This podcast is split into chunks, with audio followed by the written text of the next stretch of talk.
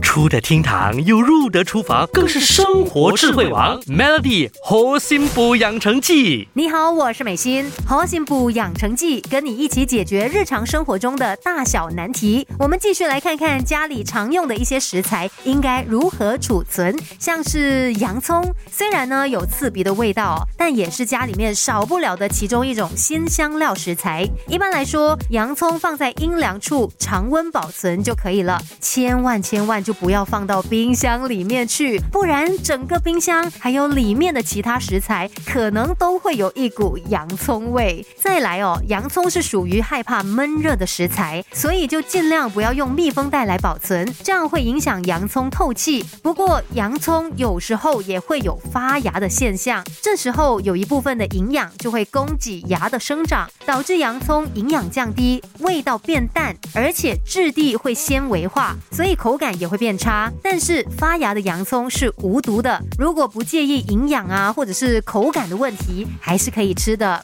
那在家里通常会跟洋葱摆放在一起的，就是蒜头了。保存方法也非常简单，只要放在阴凉通风的地方就可以了。但如果发现家里面的洋葱发芽了，你就要好好来观察一下，看看它的颜色是否保持不变。如果是没有发霉的话，那就代表还是可以吃的。而且根据一些资料显示，发芽的大蒜当中富含抗氧化元素硒，有超强的抗氧化作用，可以减少自由基的破坏，而且它在防癌抗癌的作用是远远比还没有发芽的大蒜来得更加强大的。所以，不论你吃的是蒜头还是蒜苗，它们都是健康的好食物，都含有硫化物，可以抵御动脉粥状硬化、降血压，还有抗癌。所以，下一次如果看到蒜头都发芽了，先别急着丢，它可是宝宝。来的呢，明天再继续跟你一起了解食材的正确储存方式吧。Melody 猴心补养成记，每逢星期一至五下午五点首播，晚上九点重播，由美心和翠文与你一起练就十八般武艺。嘿呀！